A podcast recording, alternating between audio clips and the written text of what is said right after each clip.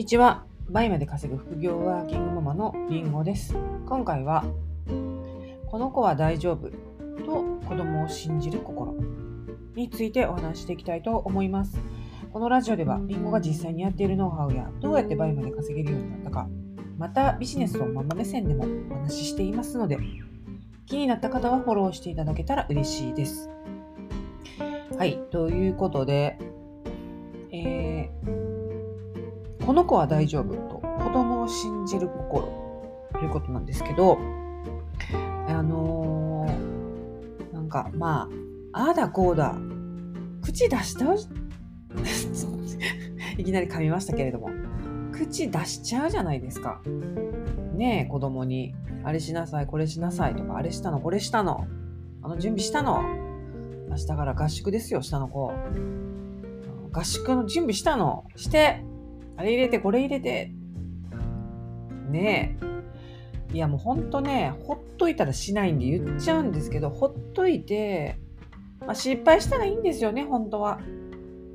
そのね、失敗しないように、もう、手取り足取りやってどうするんですか いや、私のことですよ、本当に。もう言っちゃいましたけどね、もういい加減ちょっと準備しようかって言って、で、準備するか、歯磨きするか、どっちか決めてって言って。じゃあ準備、分かったって言って、まあ、あの、今回ね、その今、あの、所属してる、えーチームの合宿ではないんですね。はい。別の、えーチームのですね、えー別の合宿に参加するんですよ。一人で。はい。誰も知り合いません。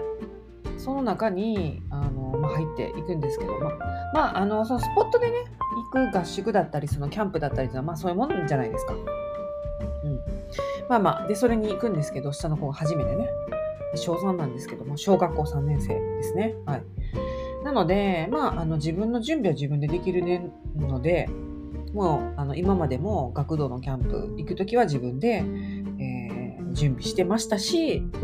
あと、そうですね、パパのとこに行く。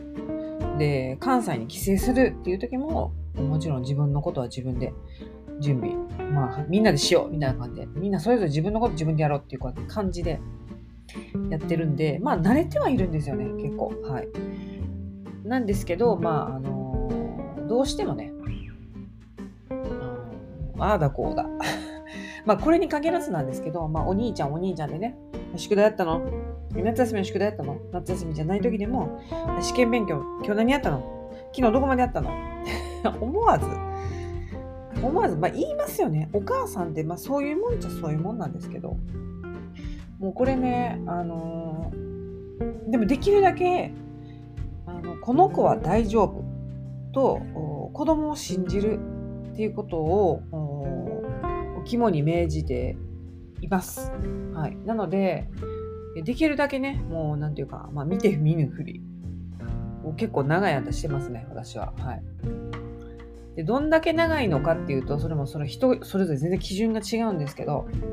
まあ、明らかに私が私の親に言われたよりだいぶだいぶ待ち構えてると思います。っていうのは、あの、帰省とかした時に親に結構言われるんですね。うん。あのー、りんごちゃん？りんごちゃんとは言われない。私の本名はりんごじゃないんですけど。まあまあ、あの、一旦ここはりんごちゃんできますけども、あの、親がね、あの、りんごちゃんすごいねって。よく待ってられるねって。あんた偉いわって言ってました。あの、私待たれへんが、もう私、もう先々言ってし、言ってたね、みたいな感じで、あの、うちのね、母が言ってたので、まあ、まあ、そうだろうなと思いました。もう本当にね、あの、細かかったんですよ。もう細かく口うるさ。まあね、もう今となってみれば、まあ、心配してというか、うん。でもね、これ本当心配なんですかっていうとこなんですよ。どういうことかっていうと、あの、子供がちゃんとしてないとあのなっていう親って思われたらどうしようっていうあのなんかちゃんとしてない親って見られるのが嫌で子供に言っちゃうことってないですか？あのあったんですよ私、まあ、今でもまあたまにあるかなって感じなんですけどあのちゃんとあの親ちゃんとしてないなって人に思われるのが嫌で子供にちゃんとしなさいって言っちゃうみたいな。でそれが私もまああってで私の親はもっとねもう世代的にあったかなと思います。だから私があのちっちゃい頃外でぐずってたらあのはみんな周り笑てるわそんなことして恥ずかしいな笑てる笑われるでって言われてたんですよよく、まあ、私の母にかけておばあちゃんもそうですけど。でその時私は思ったんですよ。いや別に笑われてもいいっていう。笑われてもいいからぐずりたいっていう風なあのことを思ってたんです。別に笑われ誰に笑われようと私はかまへんっていうあの気持ちがあったんで、私はだからそれは絶対言ってないですし子供に。あの誰々が笑てんでとか。別にだってどうだっていいじゃないですか。笑われたって。って思ってるのにおかしいし、はい、なのでそういうのは言わないしあのただその外でね寝そべってもうあのダダこ寝ることっていうのがすごいあったんですよね。上の子で言うと。もう道端にゴロンするのは当たり前っていうか、これいいですかっていうぐらいゴロンしてたんですけど、なんか前に進まないんですよね。はい、行こうって言ってもゴロンして、親だなってなった時に、まあ何するかっていうと、まあ、私はその時動画を撮るんです。で、それね、あの動画でこれ思い出の一つとして残そうっていう、そうしたらなんか心がスーッと穏やかになったっていうのをおかしな話なんですけど、まあ、あとその頃当時やった Facebook にあげたろうとか、うん、思ってました。インスタにあげたろうとかね、あの、その、あのロックかけたインスタがあるんで、それにあげたろうっていうのは思ってたんですけど、はい。で、まあそんな感じでね、動画を回し出すと、あの立ち上がるんですよ。あの、取らないで って言って立ち上がるんで、まあ、一旦立ち上がったのを手を引いてまた歩くみたいな、そんなことをしてたんですけども。はい。なので、なんか、あの、まあ、怒鳴り散らすとかは全然なくて、はい。まあ、そんな風にね、まあ、あの、できるだけ平和に誘導しようっていうのはありましたけど。っていうね、風にまた話がずれるんですけど、そう。だから、今の私の価値観であの勝手に心配したところであのそれねほんとね無意味なんですよ絶対に。であの私もねその親にやいや言われてやったからどうなったかって言ったらどうもなってないんですよね本当に。むしろ自由にさせてほしかったっていう気持ちの方がすごく強いまま大人になったしだからあのできるだけねあの子供もそんな、まあ、私がいやいや言ったところでいや私だって大したことできてなかったしなのにあのいやいやいや言うのっておかしいじゃないですか。そもそもねいや自分できてないやんってなるじゃないですか。で私があの何を見せれるのかなって言った時にそのまああの抜けてるところとかきっちりしてないところとか手伝ってって言って手伝ってもらうと手伝ってって言って手伝ってもらったりあとはね普通にあのなんていうか仕事を頑張ってる姿っていうのはあの勝手に見てるんですよね。なんていうか朝まで仕事しちゃってる時とかがあるんででまあわかるじゃないですかそういうのってそしたら、まあ、お兄ちゃんもまた朝までやってたもうねえやみたいな。もうかちょっと母さんは仕事やりすぎみたいな感じで、あのー、で、それと同時にね、私の仕事がこういう風になって、こういう風に今うまくいってない、こういう風にうまくいって、今こういう風になってきたとか、そういう、なんていうか、経過報告もね、結構してるんですけども、うん、なので、それを一緒になんか喜んでくれたり、よかったねって言ってくれたりっていう、その、なんか共有してるんですよね。うんそしたらそれだけでお母さんってあの頑張ってるな。でも家のご飯も作ってくれてありがとうっていう風なあの言葉を結構まあかけてくれたりするんですけどそれってその状況を見してるからだなっていう。まあ背中を見してるっていう風なとこまではまあ言ってるかどうかわからないんですけどでも、まあ、特に隠したりせず、まあ、そういう風にねあのまあ共有してであのできないことはできない。母さんは抜けてるからっていうのもいつも言ってるし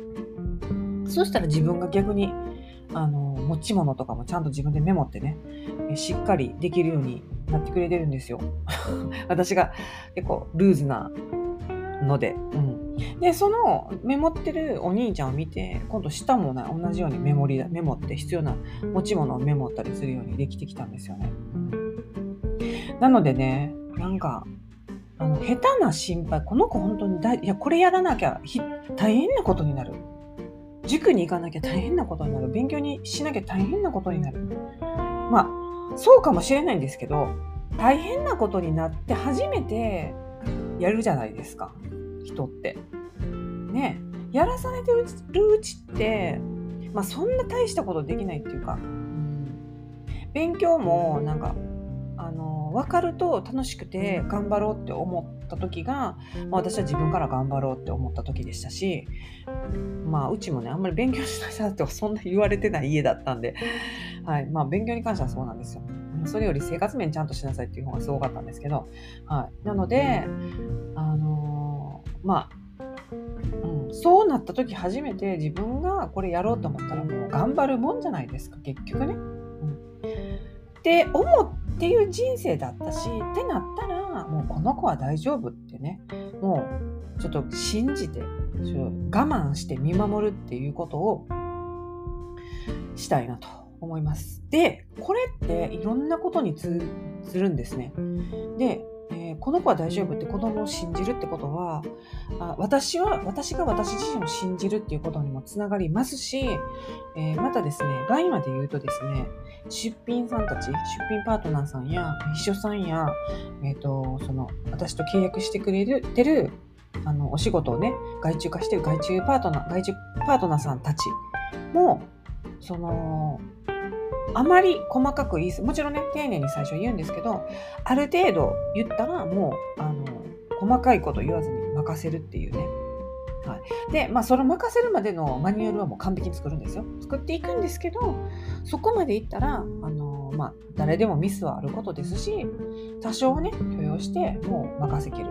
返信が3時間してなくても、もう返信しない。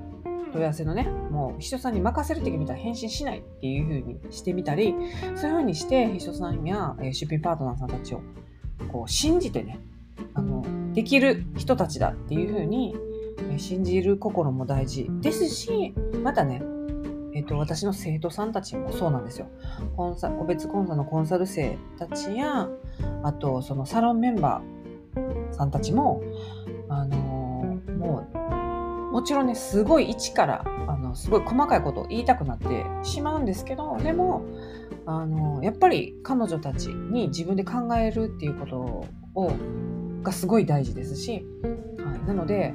えー、彼女たちはね、絶対できると信じてやる、思って、その、ある程度見守るっていうこともすごい大事なんですよ。信じるってことが大事かなっていうふうに、あの、思います。はい。なのでね、あのなんかまあ子育てもそうですしパートナーさんもそうですし生徒さんたちもそうなんですけどあの何て言うかできない前提で、えー、接しないっていうことが大事かなと思いますね。もうみんな皆さんできる子なんですよ。皆さんっておかしいな。子供たちは、子供たちはできる子だし、そのパートナーさん、生徒さんたちは本当にあのできる人たちなので、絶対大丈夫って思って、その信じてね、えー、接して、えー、付き合っていくことが、その彼、彼女たちの成長にもつながるのかなっていうふうに思います。はい。ということで、今回も聴いていただきありがとうございました。それでは次回のラジオでお会いしましょう。みんなでした。